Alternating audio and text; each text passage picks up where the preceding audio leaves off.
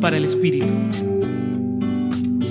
Nos encontramos hoy con un hermoso texto que pertenece a lo que conocemos como los relatos de la infancia, haciendo énfasis en la parte final de la genealogía de Jesús, su nacimiento y en ese encuentro que tuvo José cuando un ángel del Señor se le apareció en sueños.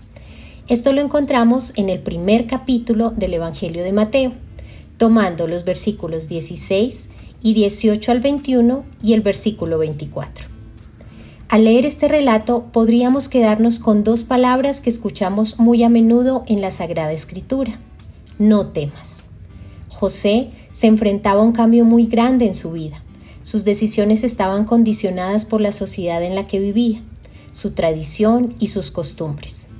Tomemos un breve instante para recordar cuántas veces hemos sentido un gran temor al enfrentarnos a decisiones que sabemos que van a cambiar nuestra existencia pero así, con este gran temor, Dios envía a un ángel para que pueda decirle a José, no temas.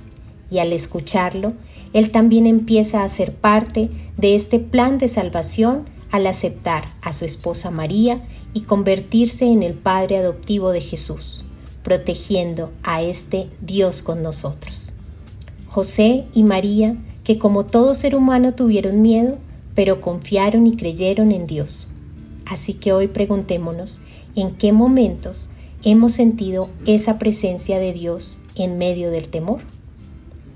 Les acompañó en la reflexión de hoy Julián Andrea Martínez Blanco desde el Centro Pastoral San Francisco Javier de la Pontificia Universidad Javeriana.